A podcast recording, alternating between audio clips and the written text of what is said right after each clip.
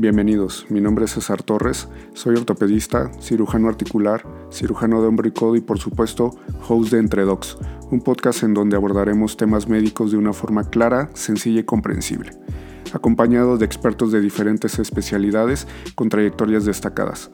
Juntos resolveremos tus dudas y te daremos los mejores consejos para cuidar tu salud y la de toda tu familia. Entre Docs no es solo un podcast, es una forma de mejorar tu vida. Comenzamos. Hola a todos, ¿cómo están? Bienvenidos a su podcast favorito, Entre Docs, tu dosis semanal de medicina. Yo soy César Torres, el día de hoy me encuentro con un buen amigo, mi socio, mi maestro, el doctor Antonio Toñola Casado. Él es ortopedista, cirujano articular, cirujano de columna, asimismo cirujano de pie y tobillo. Hola Toño, ¿cómo estás? Bienvenido. Hola César, ¿cómo estás? Pues bien, aquí. Qué bueno estar aquí contigo. Dándole, este, pues ahondándonos un poquito en el tema de ortopedia para empezar a, tratar estos temas que son bien importantes.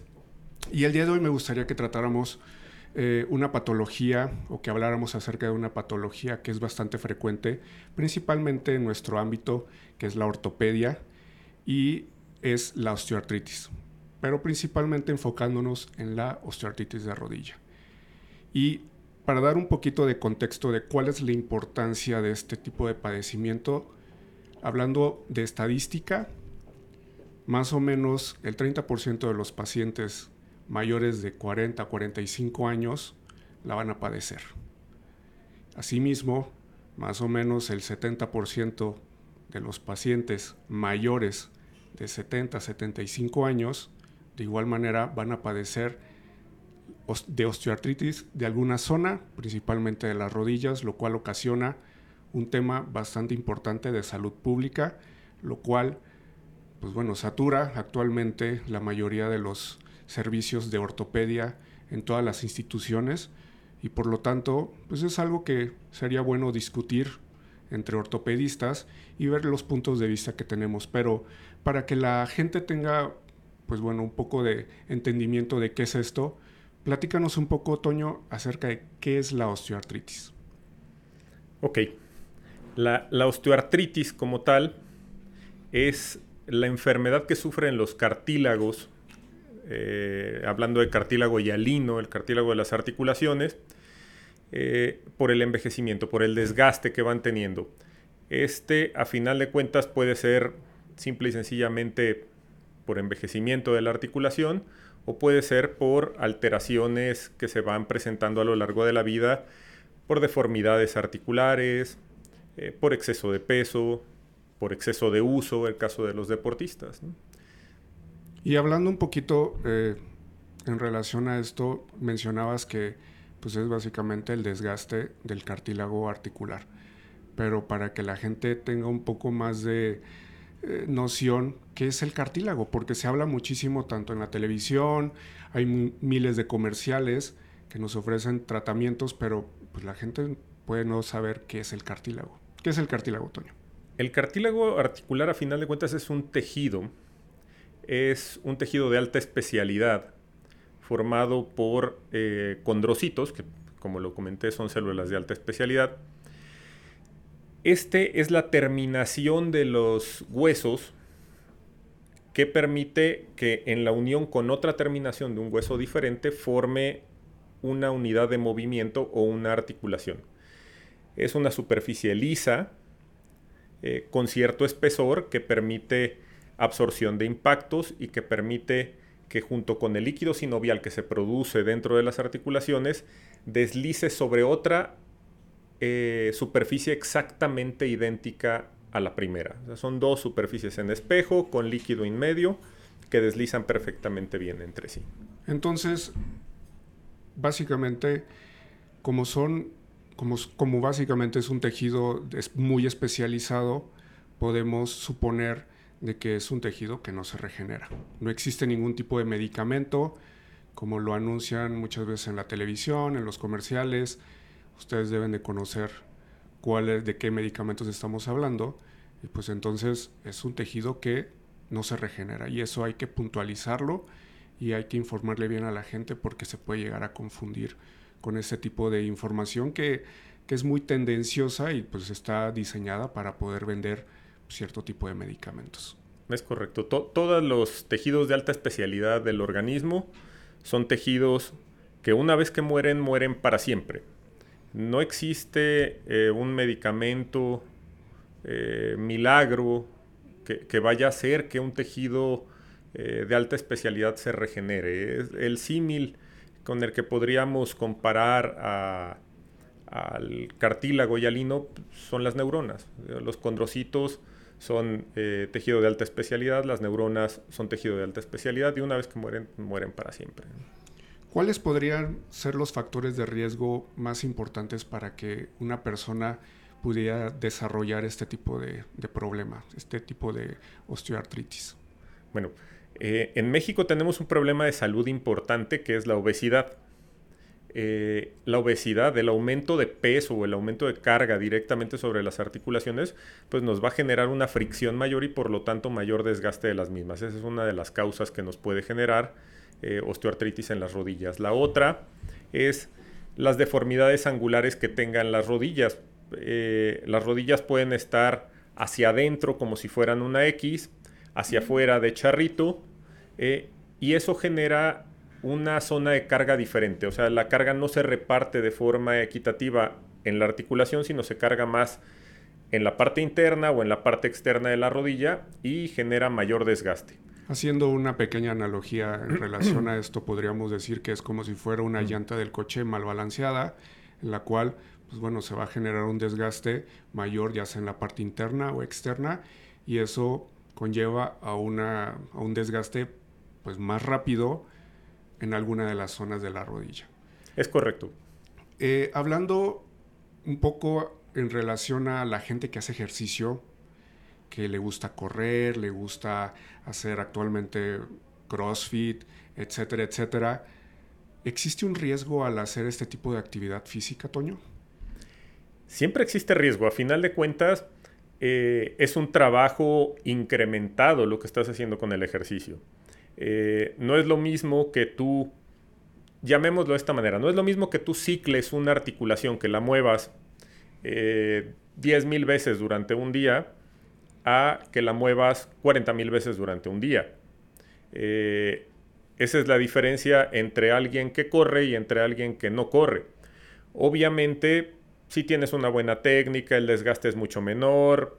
Eh, si tienes una fuerza muscular adecuada, el desgaste es mucho menor. Pero no deja de haber diferencia eh, significativa entre 10.000 contra 40.000. Por más fuerza, por más lo que sea la cantidad de movimiento y la cantidad de impacto que tiene, pues sí es mucho mayor. Entonces el ejercicio sí va a condicionar un desgaste mayor en una articulación que, el, que, la articulación que no lo tiene, siempre y cuando sea una persona que tenga una actividad más o menos normal. Evidentemente, un sedentario con, sin fuerza muscular, este, con sobrepeso, pues va a tener mayor desgaste incluso que aquel que está haciendo ejercicio. Claro, entonces hay que tomar en cuenta eso y, y, pues bueno, balancearlo adecuadamente. No puedes tener un sobrepeso y normalmente lo que sucede es que recomiendan mucho esto, ¿no? Cuando alguien está pasado de peso, pues lo que te dicen, pues empieza a correr. Sin embargo, pues nadie te dice, oye, esta es la forma adecuada, debes de empezar de una, de una manera gradual y no, pues de repente salen a correr y pues, no sé, empiezan las lesiones y esto a largo, a mediano o largo plazo puede generar un problema bastante serio. Sí, claro. Sí, sí. Lo, ideal para un paciente que tiene un sobrepeso pues es empezar primero caminando. Empezará caminando, iniciará con algo de condición física y posteriormente, pues conforme pasa el tiempo, irá adquiriendo la suficiente fuerza y condición como para empezar a trotar, a correr, e ir ganando un poco de distancia. Y lo mismo sucede en, el en los gimnasios, cuando llegas el primer día y pues bueno, llega un entrenador aparentemente con conocimiento y pues ya vienen unas rutinas como si fuera una receta de cocina y eso no está diseñado para todos. Ellos lo dicen, if no pain, no gain. Si no hay dolor, no hay ganancia. pero dijo, hay que cuidarse bastante. Eso, eso es bastante peligroso, entonces ojo ahí. Otra, otra situación que también me gustaría comentar es pacientes que han tenido lesiones internas en la rodilla, por ejemplo, jugadores de fútbol, que es lo más común aquí en México, básquetbol, fútbol americano, incluso karate, taekwondo, que sufren lesiones de los meniscos y muchas veces no se tratan. Y teniendo en cuenta que los meniscos es una parte bien importante interna en la rodilla para poder hacer una adecuada eh, distribución de la carga, pues puede ser un tema que si no se trata, cuando sucede, pues una ruptura del menisco puede generar cierto grado de, de inestabilidad, perdón, y puede generar a mediano o largo plazo un desgaste importante de la articulación. Asimismo, las lesiones del ligamento cruzado anterior. Por eso es la importancia de tratar este tipo de lesiones deportivas que muchas veces se obvian y pues se dejan pasar.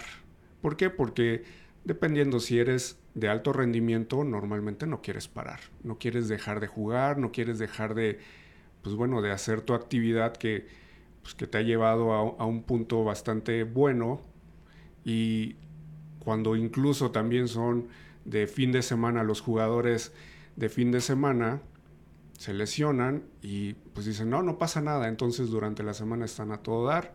Llega el fin de semana, regresan a jugar y pues la rodilla se hincha, empieza con muchos problemas. Entonces, ojo con ese tema, también es importante cuidar la articulación y cuidar lesiones internas que se tengan y tratarlas para evitar ese tipo de problemas, una osteoartritis de rodilla a edad temprana.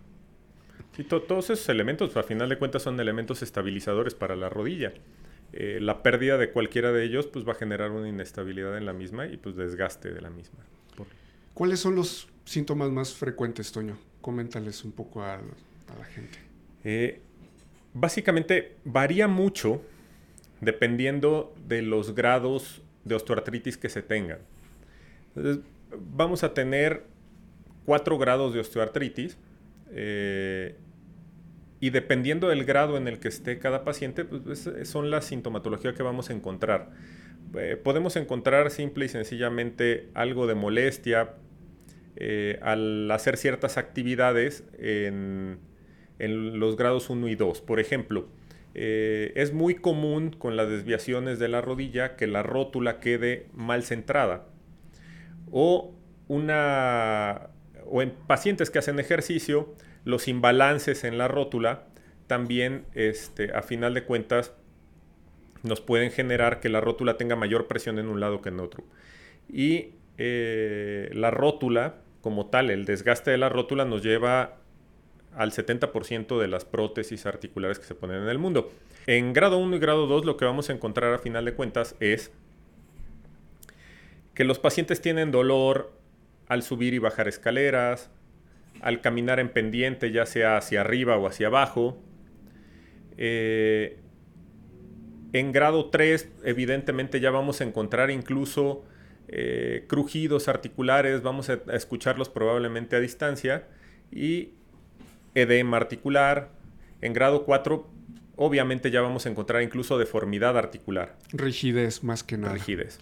Ahorita que mencionabas eso de los crujidos o los chasquidos que tienen las rodillas, ¿es normal tener chasquidos en las rodillas? Porque mucha gente los presenta. Subir, bajar escaleras, independientemente si es un paciente joven o es un paciente de edad, un adulto mayor.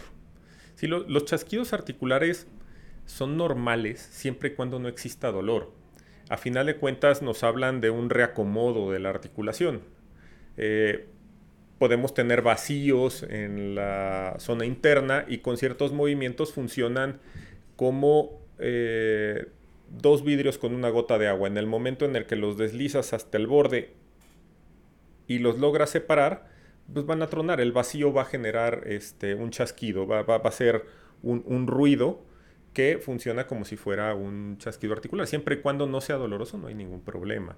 Y se presenta en todas las articulaciones. Ok. Hablando eh, en relación a estudios, porque la gente también se pregunta mucho y, muchas veces se adelanta a ir al médico o van con un médico general, el cual normalmente les va a pedir unas radiografías, pero ¿cuál sería el estudio ideal para poder identificar adecuadamente y de forma precisa una lesión, ya sea grado 1, grado 2, grado 3, grado 4, de lo cual hablaremos ahorita más adelante. Pero, ¿cuál es el estudio ideal para poder determinar una lesión del cartílago articular? Depende mucho del paciente. Evidentemente, si llega un paciente 30, 35 años, eh, deportista, eh, que se lastimó jugando fútbol, jugando tenis, o que lleva 3, 4 semanas con dolor cuando está corriendo, pues lo primero que le pediríamos serían rayos X para ver que no tenga una desviación angular en la rodilla, que no tenga una hiperpresión de la rótula en la parte lateral, que no tenga una desviación de la rótula hacia adentro o hacia afuera, este, alguna alteración que sea mecánica y que podamos verlo ahí directamente.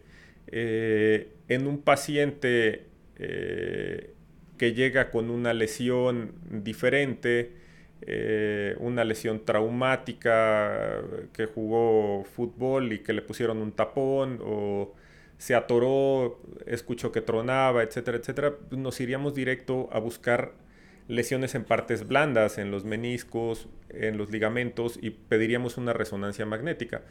Todo eso siempre acompañado obviamente de una exploración física adecuada. Ah, claro, hay que hacer un diagnóstico preciso y para esto sirven estos estudios. Normalmente las radiografías pues se solicitan para ver las condiciones generales de la articulación, para ver principalmente la alineación. Este estudio no está diseñado para observar el cartílago, únicamente podemos ver huesos, no podemos ver tejidos blandos. Se pueden eh, apreciar algunas sombras en, algunas, en algunos estudios de imagen, sin embargo, no es la indicación la indicación para poder ver una lesión y que te puntualicen y te digan, ¿sabe qué? ¿Sabes que tienes una, lesión del cartílago? Es una resonancia magnética. Digo, aclarando esto porque muchas veces puedes ir con un médico general y te dice, no, ¿sabe qué? Pues es que tiene una lesión de tal tipo, tómese tal cosa. Entonces... Es, es característico que llegue el paciente con rayos X y con un diagnóstico que le dicen, es que ya no tiene cartílago ah, caray, pues ¿dónde lo viste? Exactamente. y, lo, único que tienen estudiado, pues es con unas radiografías en dos planos. Entonces, eh, la recomendación es, te puedes tomar tus radiografías, sí, no tiene ningún problema. O sea, tampoco es como que no lo hagas, no es, no, es una llamada de atención de, oye, no te tomes radiografías. No, puedes tomarte unas radiografías, claro. pero tienen que ser valoradas adecuadamente por un ortopedista de tu preferencia, ¿de acuerdo? Y ahorita hablando acerca de, eh, comentabas acerca de los grados de lesión y hablábamos de grado 1 hasta grado 4. ¿Cómo podríamos explicarle a la gente, al público que nos escucha, cómo se clasifica esto? ¿Qué quiere decir grado 1 y qué quiere decir grado 4? Grado 1 es bueno, grado 4 es muy malo, pero para que la gente se dé una idea de la clasificación. Básicamente son clasificaciones radiológicas. De imagen. De imagen, así es. Eh, en, la primera, eh, básicamente es un cartílago inflamado con reblandecimiento. Eh, en la clasificación grado 2 es un cartílago que tiene deshilachamiento, que tiene agrietamiento. Eh, en el grado 3 es un cartílago que tiene zonas eh, con cierta pérdida de cartílago, con ciertas zonas de denudación, ya hay fracturas, se expone en ciertas zonas el hueso que está por debajo del cartílago y en el grado 4 pues, hay pérdida de cartílago con exposición completa del hueso que está por debajo del mismo. Entonces, podríamos decir que el grado 1 es pues hasta cierto punto grado 1 y lo normal es lo mismo. Pero ya hablando de una lesión más seria, que si te mencionan en algún estudio o se reporta en algún estudio que tienes una lesión grado 4, ojo, hay que tratarlo.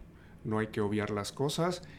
Y ya hablando de esto, teniendo una referencia de que es grado 1 a grado 4, cuando existen este tipo de lesiones, ¿cómo podríamos tratarlas? La grado 1 normalmente vamos a darle una idea a la gente entre grado 1 y grado 2, que sería como que la mitad baja y la mitad alta, ¿cuál es el tratamiento ideal o cuál es el tratamiento que normalmente tú indicas, Toño? Aquí hay, aquí hay un punto importante. en lesiones eh, de cartílago articular, eh, debemos de valorar bien el estado del cartílago, pero ver el por qué se está generando esto. A final de cuentas, podemos tener un reblandecimiento del cartílago en la carilla lateral de la rótula, porque tiene datos de hiperpresión en esa zona. Este, ¿Qué podemos... es hiperpresión? Porque la gente se va a quedar así, ¿qué es eso? Es un aumento de la tensión de esa articulación en la parte lateral generado porque los músculos en esa zona generan mucha fuerza, mucha tensión y aprietan la rótula contra su contraparte, contra el fémur. Entonces, tiene mucho contacto a la hora de flexionar, está raspando, está presionándose mucho en esa zona y genera un reblandecimiento. Entonces, si nosotros sabemos que hay una alteración mecánica que va acompañando al reblandecimiento del cartílago articular, eh, en primera, debemos indicarle al paciente que tiene un problema mecánico que a pesar de que nosotros tratemos en este momento el reblandecimiento del cartílago, una osteoartritis grado 1, grado 2, eh, eso se va a volver a presentar porque a final de cuentas tiene algo que lo está fastidiando constantemente, hay una alteración mecánica. ¿Cuál sería el tratamiento para desinflamar ese cartílago? Bueno, el tratamiento para desinflamar el cartílago, antiinflamatorios, analgésicos, protectores de cartílago y los viscosuplementadores, que es el utilizar medicamentos inyectados que aumentan la viscosidad del líquido, como el ácido hialurónico, dentro de la rodilla hacen ese efecto, aumentan la viscosidad del líquido para disminuir la fricción entre las partes. Entonces nos pueden funcionar muy bien y están diseñados originalmente para utilizarse en osteoartritis grado 1 y grado 2. Hablando del tratamiento número uno conservador, con, como mencionas, con la glucosamina, la condroitina y también la viscosuplementación, hay que tomar en cuenta que estos medicamentos se han puesto muy de moda. Los encuentras básicamente en todos lados. Los puedes conseguir, por ejemplo, la glucosamina la venden en Costco, en Sam's, es cierto. en GNC. O sea, no necesitas obviamente una receta médica y vienen en unos frascos gigantescos con 300, 400 tabletas y muchas veces ni siquiera mencionan el gramaje. la gente tampoco sabe o bueno, no tiene la necesidad de saber cuál es la dosis adecuada diaria de estos medicamentos. A veces te dicen tómese una al día y ni siquiera sabes cuánto te estás tomando. Porque lo recomendado aquí, para que la gente tenga una idea, es tomar de glucosamina por lo menos, bueno, la dosis adecuada diaria son 1500 miligramos. Si la tableta es de 500, pues por lo menos debe tomarse 3 al día. Es correcto. Si no lo hace, pues no sirve absolutamente de nada, no te la tomes. Y hay que aclarar una cosa. La glucosamina, la condroitina y todos estos medicamentos, pues en realidad no se ha demostrado con un estudio duro, con un estudio eh, realmente importante que demuestre que este medicamento funciona. funcione. Entonces, la recomendación aquí, ¿cuál sería? Que se lo tome la gente, que no se lo tome. Bueno, número uno, que se tome la dosis adecuada, que debe estar indicada por pues, tu ortopedista de confianza, para que tú tengas por lo menos, si es un placebo, pues un buen placebo. O sea, claro. yo, yo creo que en ningún momento estos medicamentos te van a dañar, a menos en situaciones muy específicas también. O sea, si eres diabético, en algunas digo, debe de ser una diabetes muy descontrolada y que eh, no, no, tengas, no tengas un manejo adecuado de la misma. Entonces, por ser cierta cantidad de glucosa, pues bueno, puedo llegar a haber problemas ahí. Sin embargo, pues es apto para todo el público, normalmente, a menos de que esté contraindicado. Sí. Sin embargo, esta situación de que se ha puesto tanto de moda, pues crea un problema. Crea un problema porque la gente gasta, gasta, gasta, gasta y gasta muchas veces más por un medicamento que en teoría te va a dar un beneficio bien grande y en realidad no te da nada. Claro. Hablando de la viscosuplementación, eh, muchas clínicas, y bueno, yo he escuchado, y, pues no me dejarás mentir, Toño, existen muchas clínicas, muchos médicos, incluso generales u ortopedistas también. Digo, hay que, hay que ser bien honestos y cada quien tiene su actividad. como, de todo. Tiene su actividad como quiera. O sea, aquí, aquí no venimos a, juzgar a nadie, cada quien maneja su, consulta como sea. Pero muchas veces se, se, ofrece este tipo de medicamentos como la viscosuplementación, lo que comentas, el ácido hialurónico, el hilano GF20, muchos nombres comerciales, todos peleándose por cuál es el mejor pero muchas veces se los ofrecen a pacientes ya con un grado de lesión avanzado, lo cual no se me hace tan, pues tan ético realmente.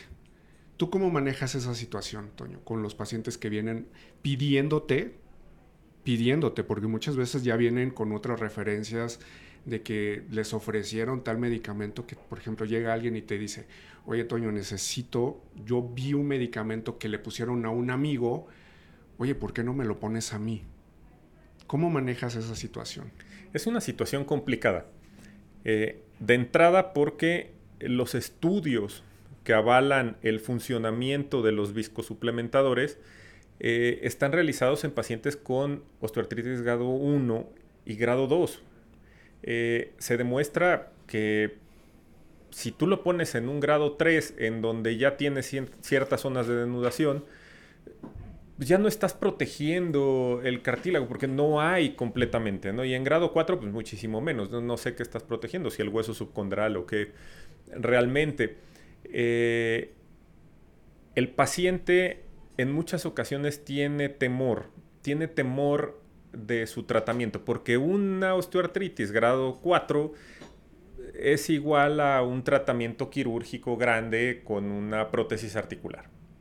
Entonces, tiene temor de ponerse una prótesis articular porque me van a cortar el hueso. Lo que te dicen todos ellos es, me van a cortar el hueso y me van a meter un fierro. a ver, y eso genera mucho miedo. Sí, por, es normal, es normal. Yo por supuesto, o sea, se, ven este, ahí sin pierna o sin un pedazo de rodilla y después con algo que no es suyo.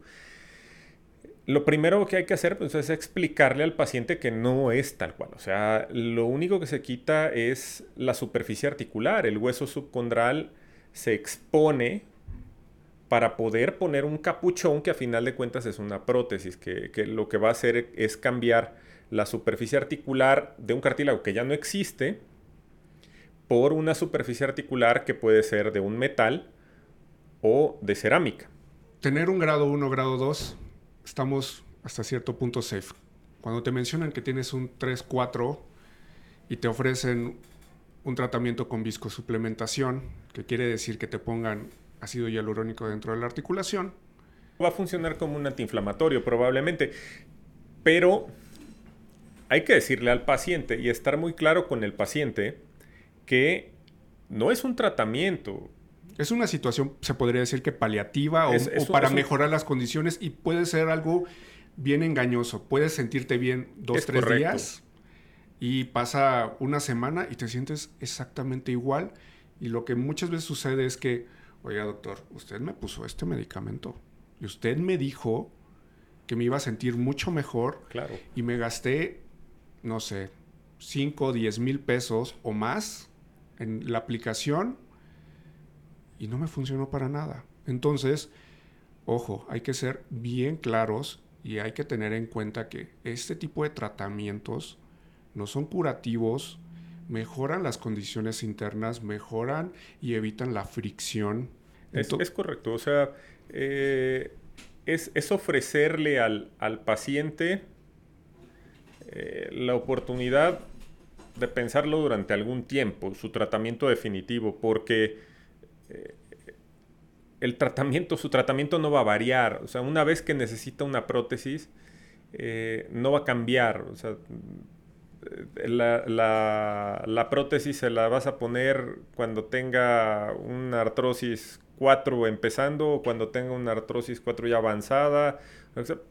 Pero a final de cuentas, el tratamiento sigue siendo el mismo, ese no va a variar.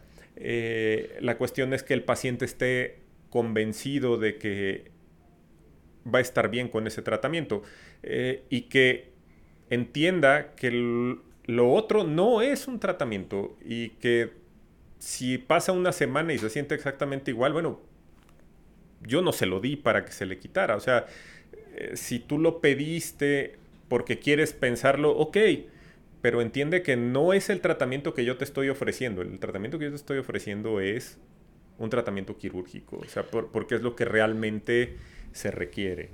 Como parte de, que la gente se convenza, porque es, es asimilar que tienes un problema serio y asimilarlo cuesta trabajo. Entonces, cuando tú no le ofreces algo que lo va a curar, busca otras alternativas. Y una de esas alternativas también existen, pues bueno, otro tipo de biológicos que actualmente se está poniendo mucho de moda, que lo mencionan como células madre.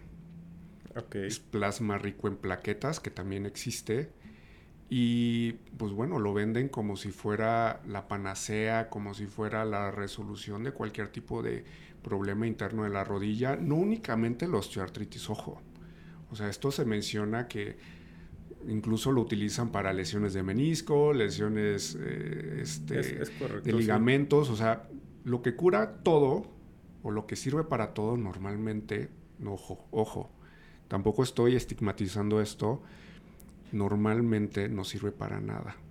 Y hablamos también de ozono, que sería otro tema completamente distinto, pero entre el ozono, el plasma rico en plaquetas y las famosas células madre, están abarcando un mercado bien grande. Se convierten en tratamientos milagro, de alguna manera. y es un negocio, Toño. Es un super negocio. Es un negocio porque, porque básicamente lo que haces es haces que el paciente sea cautivo de tu tratamiento. Por supuesto. Porque lo que, lo que normalmente este tipo de clínicas hacen, porque hay que, hay que decirlo, son clínicas que se dedican casi exclusivamente a esto y se mencionan como que te van a curar cualquier tipo de lesión, ya sea grado 1, grado 2, 3 o 4. O sea, no hacen ningún tipo de distinción. ¿Por qué? Porque lo aplican como si fuera una receta de, de, cocina y justamente eso es lo que hay que evitar. ¿Qué es lo que sucede con este tipo de clínicas? Obviamente el que tiene una lesión muy pequeña, el paciente joven, deportista, o que tiene actividad física, tiene buena musculatura y tiene una lesión muy pequeña, y le aplican este medicamento en condiciones que sean, digo, ahorita vamos a hablar acerca de las características adecuadas que debe tener un plasma rico en plaquetas y cuáles son las indicaciones pues más precisas. Lo que sucede es que le aplican este medicamento o este biológico a un paciente relativamente con una lesión pequeña que podría haber salido con un analgésico o un desinflamatorio y lo promociona. Produce eso, produce a final de cuentas un efecto antiinflamatorio se va a sentir mejor y va a salir de ahí como si hubiera recibido un tratamiento, una panacea, vaya, algo, algo impresionante que jamás se ha visto en la vida y que lo curó. Y él ya estaba para ponerle una prótesis. ¿no? Entonces, eh, desafortunadamente, aquí se mezclan muchas cosas. Eh, la necesidad del paciente de encontrar un tratamiento que no sea quirúrgico, que esa es la, primera parte. El paciente quiere que el médico le diga lo que él quiere escuchar, no la realidad. Entonces, ahí, ahí vamos, ese es el primer punto. Y entonces va a ir a buscar quien le diga eso que él quiere escuchar. Y va a encontrar este tipo de gente. Y este tipo de gente pues le va a decir, no, no, no, si, si te inyectas aquí, son 3, 4, 5 inyecciones y vas a estar perfectamente bien. O más inyecciones. Claro, eh, no, bueno, he visto gente con ozono que lleva 15, 20 aplicaciones y siguen esperando la maravilla en qué momento va a mejorar, ¿no? Y ya gastaron una pasta. Sí, porque finalmente estos tratamientos, hay que, hay que ser claros, no son baratos. no, para nada. O sea, porque finalmente es un negocio. Y, y el ozono se puso mucho de moda ya hace varios años, bastantes, y se utiliza realmente para todo. Sí, claro. O sea, lo utilizan en articulaciones, en heridas, eh, en, columna. O sea, ahora hasta en COVID lo estaban utilizando. O sea, y, y, ya vemos ahí o sea, el problema que existe y el abuso que existe. Porque es un abuso. O sea, finalmente el que da la indicación es el médico. Así es. Pero cuando caes en un tema de que ciclas a los pacientes y los citas y los citas y los citas, y es un cuento de nunca acabar, pues es también parte de una realización del paciente, porque si el paciente no se da cuenta que de alguna manera está siendo timado, pues no toma una decisión para... Yo, no sé en estos casos si hasta el mismo médico acaba creyéndosela después de un tiempo en que realmente lo que está aplicando es milagroso, porque si no hay que ser bastante cabeza dura, ¿no? Como para seguir insistiendo. No, bueno, es que vas en la sesión 16 apenas y necesitamos 48. No, no, y, hay, este, hay clínicas que te hacen firmar un contrato. Sí, claro, sí. sí o sea, que te dicen, ¿sabe qué? Aquí fírmele. No le podemos asegurar, no le podemos asegurar que le vamos a quitar el problema, pero se va a sentir mejor después de cada sesión. Por supuesto. Obviamente ellos entregan una receta, vas, porque hemos escuchado historias, digo, yo he escuchado, tú has escuchado miles, en donde, ¿sabe qué, señora? Pues le vamos a aplicar el ozono y básicamente el ozono a mí se me hace una vacilada. No sé qué pienses tú, Toño, a mí se me hace una vacilada. A final de cuentas, digo, es una concentración alta, sí, estamos hablando de O3, eh, y su alta la habilidad por mezclarse, o sea, eh, son radicales libres. ¿Qué te hace pensar que cuando tú cargas una jeringa y no está completamente sellada, porque esa jeringa no está completamente sellada, y la tienes ahí a un lado esperando para aplicársela a un paciente, no se está mezclando ya con el ambiente? O sea, ¿qué, tanto vas a inyectar en el momento en el que tú inyectes? no lo sé eh, eso, eso por un lado. Y por otro lado, eh, pues es, como inyectarle agua oxigenada también, ¿no? O sea, también son radicales libres y, ¿qué es lo que vas a generar? Simple y sencillamente unos bombazos ahí adentro y un proceso inflamatorio y, eso qué.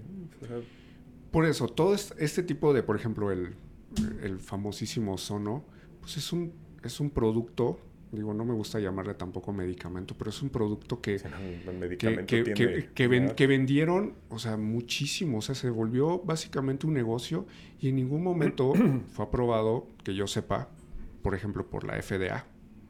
No, claro que no, no, no. O sea, y, eso qué traduce, pues que no hay, no hay estudios duros, no hay estudios realmente que mencionen o que, o que digan que ese este producto funciona realmente para algún tipo de lesión.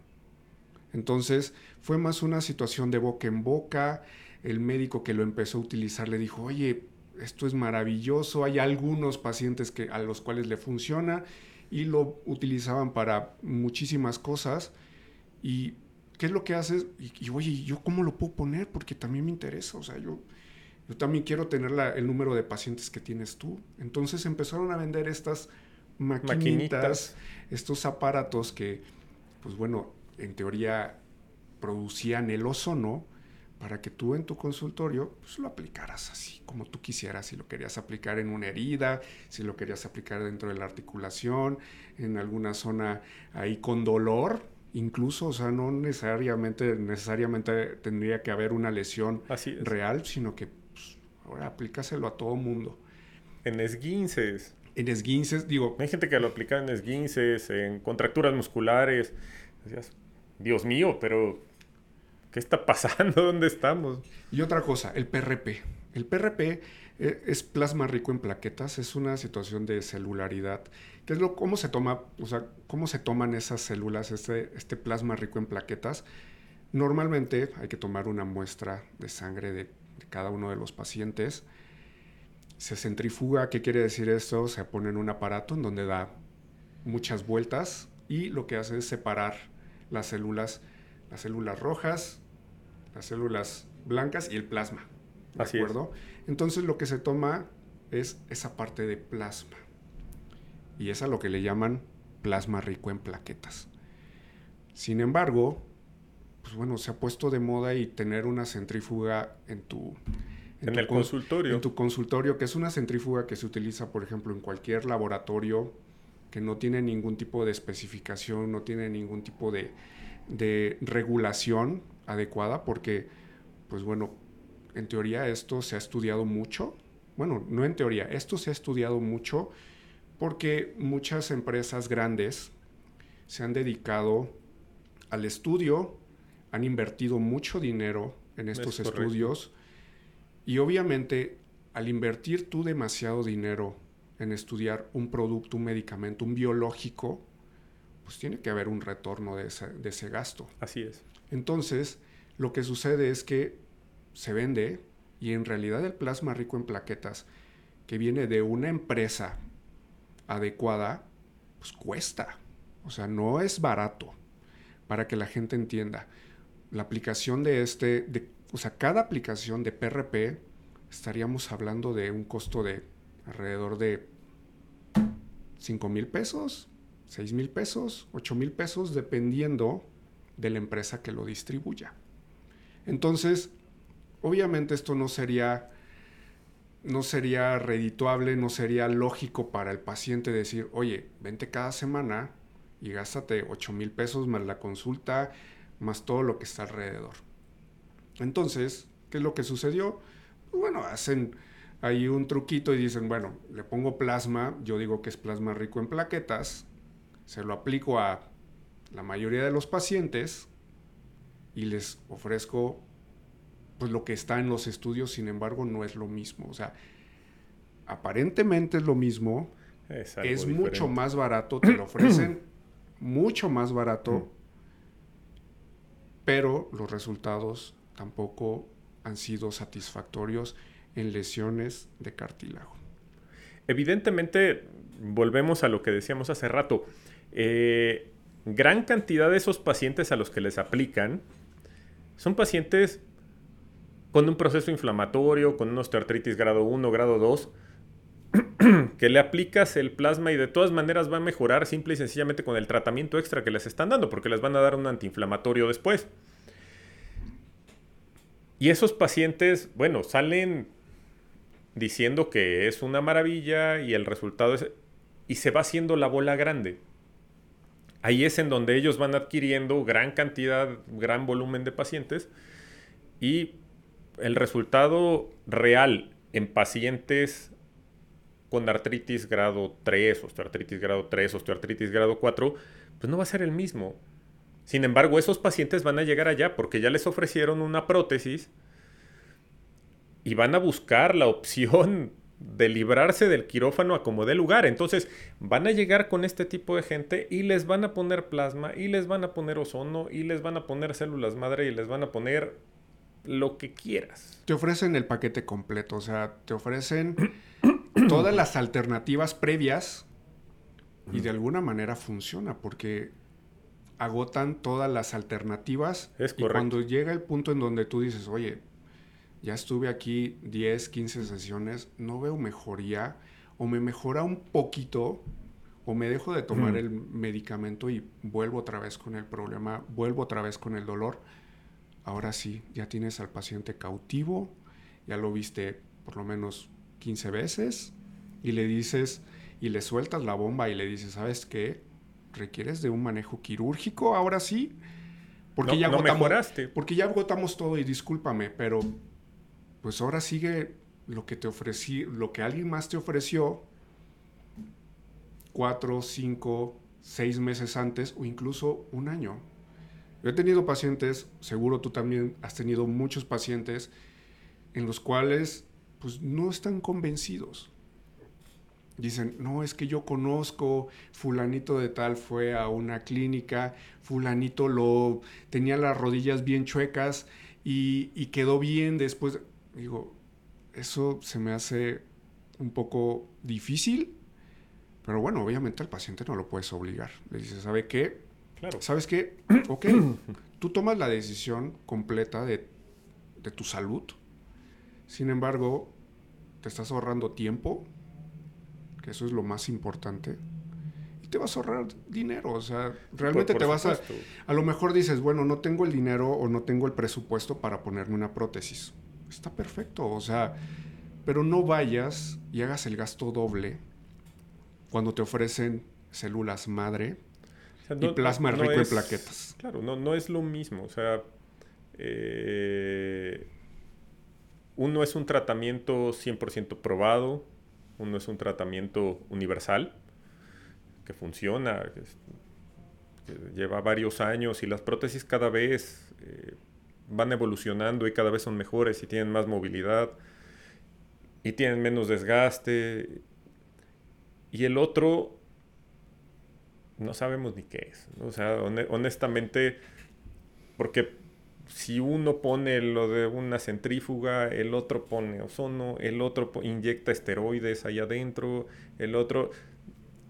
Todo mundo hará algo diferente. No, y muchas veces la gente pues, pues, le aplican medicamentos dentro de la rodilla y, y ni siquiera Ni, siquiera, está enterado. Ni siquiera pregunta, ni siquiera sabe, o sea, llega a otra consulta y dices, oye, ¿qué- ¿pero qué te aplicaron? ¿Cuánto? ¿Te aplicaron Claro. 10 veces tal ¿Qué te aplicaron? No lo sé, Sí, por supuesto. no tengo idea. Y hay que puntualizar algo también, hay que ser claros. Obviamente el plasma rico en plaquetas está indicado en ciertas situaciones muy específicas. Sí, por supuesto. Lo hemos utilizado, Toño, tú lo sabes perfectamente, y normalmente viene acompañado de un procedimiento quirúrgico. Claro. O sea, si, si nosotros vamos a aplicar plasma rico en plaquetas en un desgarro muscular, ok, lo, lo vas a mejorar, vas a mejorar las condiciones de ese desgarro, vas a rellenar el defecto, se va a formar tejido. Estás hablando de un lugar en donde está contenido. Ojo, pero ojo, ojo, cuando es una situación de un desgarro y este y tenemos el estudio previo adecuado Claro. para identificar la zona exacta o el músculo o exactamente y, y el lo desgarro. y lo diriges de forma adecuada. O sea, tienes un ultrasonido, Exactamente. lo diriges con tu transductor, sabes en dónde lo estás poniendo, etcétera, etcétera. Eso es una cosa. Pero a nivel articular, solamente quirúrgico. O sea, meterte y depositar ahí adentro un líquido, eso no va a funcionar. O sea, necesitas preparar un lecho, preparar una zona receptora para que la gente para que la y gente tener tenga un más, andamiaje. ¿no? más o menos idea porque estamos hablando de un procedimiento quirúrgico, a lo mejor mínimamente invasivo, que sería una artroscopía. Eh, La artroscopía o durante la artroscopía se utiliza agua, solución salina, para poder distender la articulación y poder tener una visión adecuada. Es correcto. Entonces, si, si el procedimiento se hace vía artroscópica y te van a aplicar un líquido, porque es básicamente líquido, hay ciertas situaciones en donde el PRP, dependiendo del, del quien lo produce, puede hacer una gelatina, Es puede correcto. hacer un parche y tiene otras características distintas a la de un líquido. Sin embargo, sigue siendo lo mismo.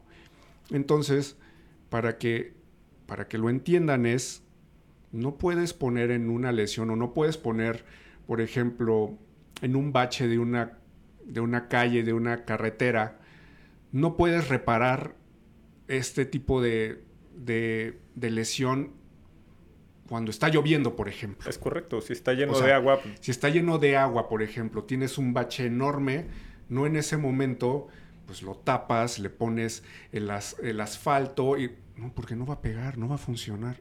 es correcto. Y mecánicamente funciona exactamente igual. ¿Qué es lo que hay que hacer? Si tienes una lesión muy específica en alguna zona de la rodilla, no vamos a ahondar mucho en, en anatomía, pero tienes una lesión, por más pequeña, grande, mediana, lo que sea, y quieres delimitarla y quieres decir, ok, voy a aplicar este medicamento, voy a aplicar este biológico. Pues bueno, tiene que tener una preparación. Normalmente, pues no se recomienda mucho hacerlo artroscópicamente. Se puede hacer, por supuesto, pero técnicamente es más difícil. eh, muchas veces no quedas muy contento y es mejor hacer una pequeña incisión, verlo directamente, preparar bien la zona, mantenerla bien Que seca. esté seco. Mantenerla seca es súper importante. Aplicar a lo mejor un parchecito de PRP y sellarlo. Sellarlo. necesitas algo, algo que lo tape. Si tú no lo tapas, se va a mezclar, se va a ir, se va a ir hacia donde sea. Que ese es el efecto, precisamente, eh, lo inyectan en la rodilla. Se va a mezclar con todo el líquido de la rodilla, con el líquido sinovial.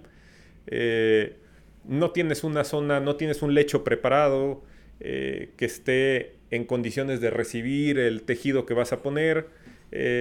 ya se mezcló con todo lo demás y la cantidad que puede llegar a esa zona es mínima. Tu resultado obviamente no va a funcionar. eso es, ilógico. No, no puedes inyectarlo en la rodilla y nada más. Tienes que preparar un lugar en donde vas a preparar la zona receptora, lo vas a dejar en condiciones adecuadas, vas a poner tu plasma rico en plaquetas y después lo vas a sellar encima para que no se vaya a ningún otro lado. Entonces se va a quedar ahí directamente en donde está la zona receptora y va a empezar a hacer su función. Exactamente. Pero eso es muy diferente a lo otro. Eso es un procedimiento quirúrgico. Sí existe. Hemos hecho muchos. No, es que hayamos hecho uno o dos, hemos hecho un montón. Y digo, en combinación con a lo injerto de cartílago, que bueno, ya sería otro tema completamente distinto, hablando de procedimientos quirúrgicos que se pueden realizar para, para mejorar las condiciones o para reparar lesiones muy específicas en el cartílago. Pero eso sería otro tema. Otra situación, las células madre. Otro tema que ahorita se está volviendo súper de moda y lo escuchas y, se escucha padrísimo y se escucha súper rimbombante. Células madre y, tú lo buscas y lo googleas, ¿no? Pues te va a aparecer células con el potencial de casi casi generar cualquier tipo de tejido. ¿De dónde, de dónde se obtiene este tipo de, pues de celularidad? Pues, obviamente se tiene que hacer un aspirado. Un aspirado de médula ósea. De la médula ósea. Normalmente esto se toma de la cresta ilíaca, que es un hueso aquí de la pelvis. Tiene que ser bajo condiciones pues de, de asepsia, de asepsia y antisepsia número uno adecuados. De preferencia tiene que ser en quirófano. No quiere decir que no se pueda hacer de otra forma, pero lo recomendable es hacerlo en quirófano, duele mucho, tiene que estar el paciente sedado, anestesiado. Y otra zona que es muy común es la tibia. El tubérculo de la tibia, se mete un trocar, se, perfora el hueso, la cortical del hueso, para llegar a la zona medular y se aspira. Pueden ser 10, 20 mililitros, incluso hasta 50 mililitros, dependiendo del, fabricante o quien lo produzca y te dice las características que debe de tener. De igual manera se pone en una centrífuga y se obtiene N cantidad de células madre. Hablábamos de que se hace en quirófano porque normalmente este tipo de procedimientos se realizan, o, otra vez, repetimos, en conjunto con un procedimiento quirúrgico. Es correcto. Porque aplicarlo así de una manera, imagínate, te va a doler muchísimo, cuesta, es costoso. ¿Por qué? Porque debe de ser un equipo especial, debe de ser una centrífuga especial, debe de ser un equipo desechable de úsese y tírese para poder hacer la toma del, de la médula ósea. Es correcto. O sea, todo esto son situaciones que implican un gasto importante. Entonces, normalmente tiene buen resultado acompañado de un procedimiento quirúrgico y aunado a otro tipo de, pues no, no tanto de biológico, sino la combinación del tratamiento, o sea, preparar nuevamente bien la zona, aplicarlo adecuadamente y sellarlo. Sí, por supuesto. obviamente, si te están diciendo que te van a aplicar o que te aplicaron células madre en un consultorio en donde te tomaron una gota de sangre del dedo, seguramente no lo hicieron. O sea, estamos seguros de que no lo hicieron. Sí, o sea, para, que, para que entiendan, no se puede tomar de la sangre de una vena. O sea, que como cuando te toman una muestra en algún laboratorio donde te pica, te pinchan, te toman 5 o 10 mililitros de sangre y ya estás. Esos son células madre. No. O sea, y por favor, o sea, lo importante aquí no es no es criticar, no es, no es apuntar, no es poner el dedo en la llaga, es, hacer la recomendación básicamente de todos los biológicos, todos los medicamentos tienen su indicación precisa. Y esa indicación precisa corresponde al especialista que te está viendo. Así es. Lo demás, si te lo aplican mal, si te lo aplican de forma inadecuada, si el método que se utilizó no es el, no es el ideal, pues bueno, eso ya son variables que, que son independientes. Eso, eso depende de cada médico. Pero bueno, el, el objetivo básicamente es enseñar, o sea, que, que, la, que, la, gente sepa... El objetivo yo, de esta yo, charla, sí. Yo, yo, no voy contra mis compañeros. Sí, o sea, el objetivo, de, el, el objetivo de esta charla es informar. Y tú buscas osteoartritis o desgaste de la rodilla en Google y... Sí, hoy en día las redes sociales, por y, supuesto. y aquí no se operan más que los pacientes realmente que lo necesitan. Pues finalmente el que lo necesita, pues es el que se lo ofreces. Claro. O sea, eso, yo, eso, eso, sucede en todos lados. Eso es lo que, eso es lo que todo el mundo cree. Así es. Pero que te, ven, que te vendan esta, esta falsa esperanza es lo que no se me hace adecuado. Sí, eso, eso, eso es lo que está mal. O sea, eh, eso es lo criticable. Eh, y el, el, el, engaño, ¿no? Porque a final de cuentas eh, sí, el, el, ofrecer algo que no es, que no es simple y sencillamente. O sea, yo te puedo decir que te voy a poner células madre, pero si te pongo otra cosa, ya te estoy engañando, ya desde ahí, ¿no? Ya es un fraude. Es un fraude. Este, pero creo que, creo que como opción existe, debe analizarse obviamente que es quirúrgico, no es un tratamiento milagro, sino es quirúrgico así como puede ser el PRP, este, y como pueden ser otros, otros biológicos, injertos. ¿Algo más que quieras agregar?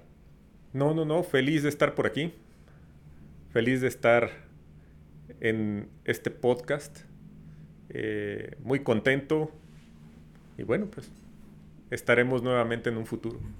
Muy bien, Toño, pues eh, yo creo que esta no va a ser obviamente la última ocasión que platiquemos. Síganos en nuestras redes sociales. Toño, ¿dónde te pueden encontrar? Instagram como arroba drtognola1. Ok. Twitter como arroba drtognola. Número de consultorio y consultorio en el Hospital Ángeles Pedregal. Consultorio 717 Torre Ángeles, Hospital Ángeles Pedregal. Teléfono 55 51 35 6247. Muy bien, Toño, pues muchísimas gracias. Qué gusto que podamos platicar de esa manera tan dinámica. Yo creo que esto lo vamos a hacer muy seguido y con otros temas que de verdad pues están muy interesantes. La ortopedia no es únicamente huesos. Da para mucho. No, la, la, ortopedia y la traumatología no es únicamente fracturas de hueso. La verdad, este, podemos ver muchísimos temas a nivel articular.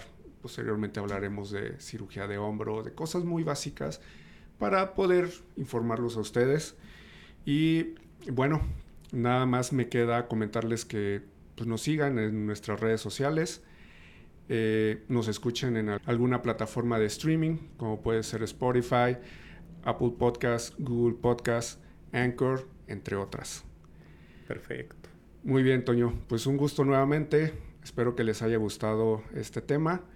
Si tienen alguna duda, aquí estamos para servirles en los teléfonos que mencionó Toño. Un gusto nuevamente y nos vemos pronto. Que les sea leve. Bye. Bye.